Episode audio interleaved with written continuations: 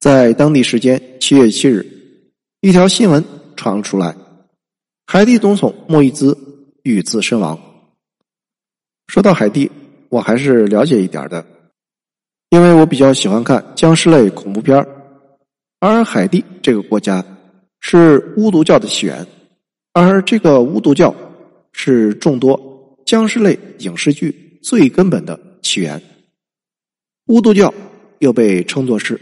伏都教一般认为，巫毒教的。雏形起源于非洲西部的。贝宁，是一种把先祖崇拜、万物有灵论和通灵术融为一体的。非洲原始宗教。在十六世纪，法国殖民者通过三角贸易，把大量的。黑奴贩卖到海地。与此同时，黑奴也把原始的。巫毒教带到了海地。到了后来，海地人。将天主教的很多仪式和巫毒教相结合，于是便形成了现代的巫毒教。现代巫毒教在以海地为首的加勒比国家以及美国南部非常流行。巫毒教在海地拥有至高的地位，甚至可以这样说：巫毒教至于海地，如同金字塔至于埃及，恒河水至于印度。巫毒教。听起来就很有灵异的色彩，很多流行文化还真的就是从巫毒教衍生出来的。比如说，大名鼎鼎的僵尸起源就来自于海地的还魂师。第一部有据可查的以僵尸为题材的电影，是一九三二年上映的《苍白僵尸》。这部片子以海地为背景，描述了一名巫毒教巫师。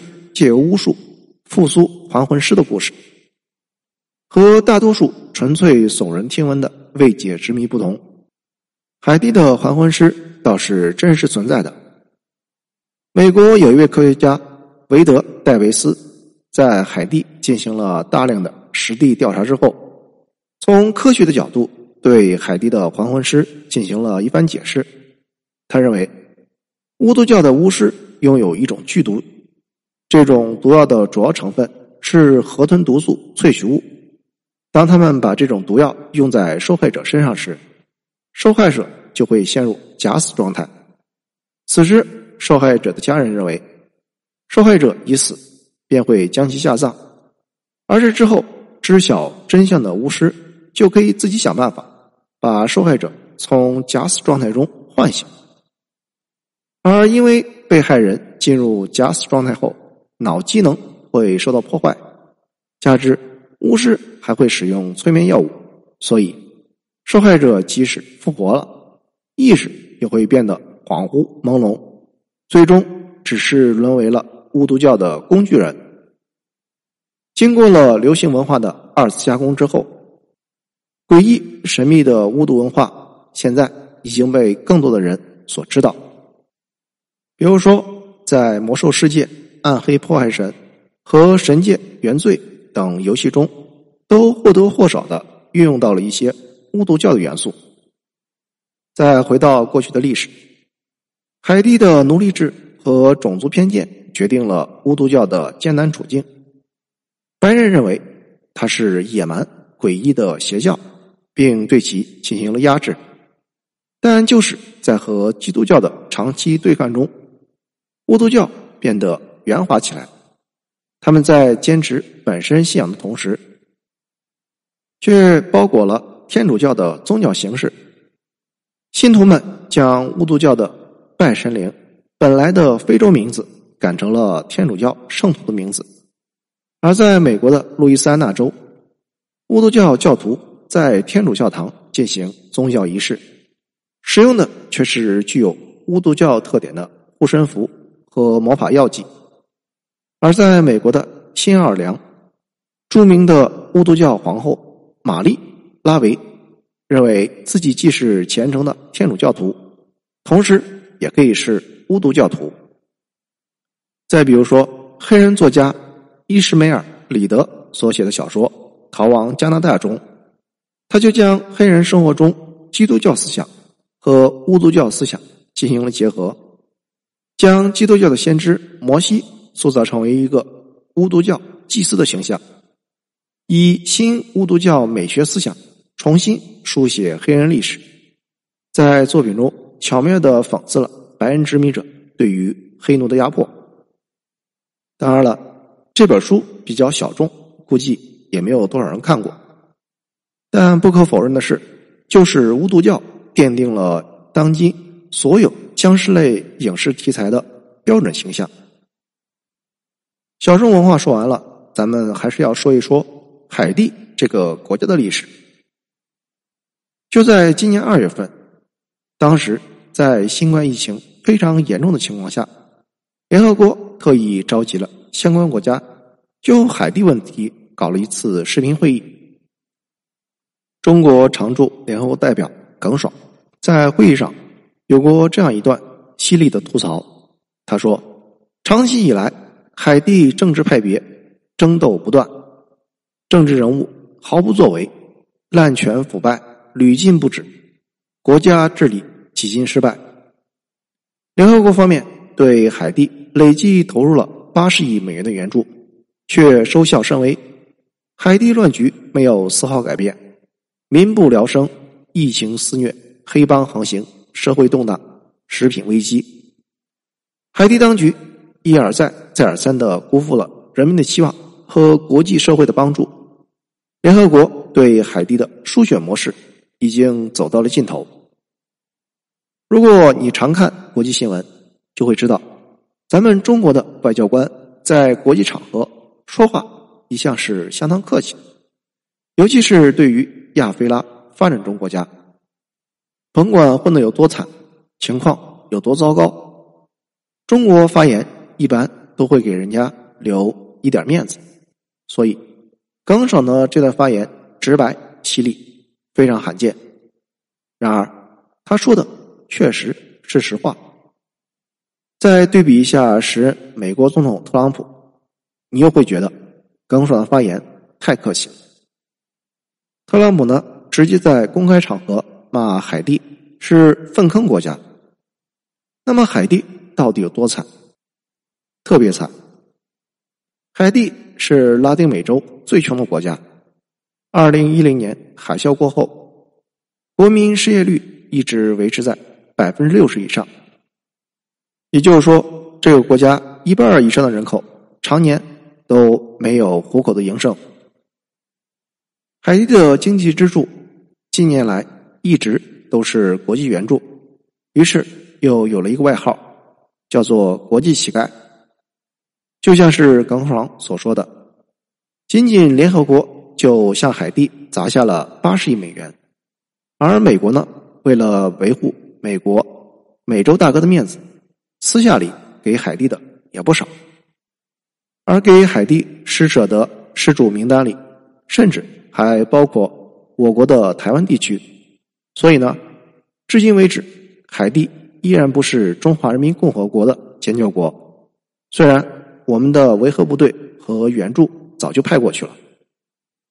说一说吧，海地这个国家人口只有一千万，大约相当于中国的一个二线城市。就算咱们什么也不干，来当国际乞丐，要来这么多钱。按理说，也能满足国民的基本温饱，但是在海地，食物非常缺乏，老百姓不得不靠吃土为生。你别说，是真的土。看过一个视频，描述海地人是怎么样把一丁点儿调料混在一大锅粘土里边做成食物，让泥土便于下咽充饥，堪称是。舌尖上的观音土，这真的是一个让老百姓穷到吃土的国家。那么，这么多的钱到哪里去了？回答是：钱再多都被海地贪污的政府瓜分掉了。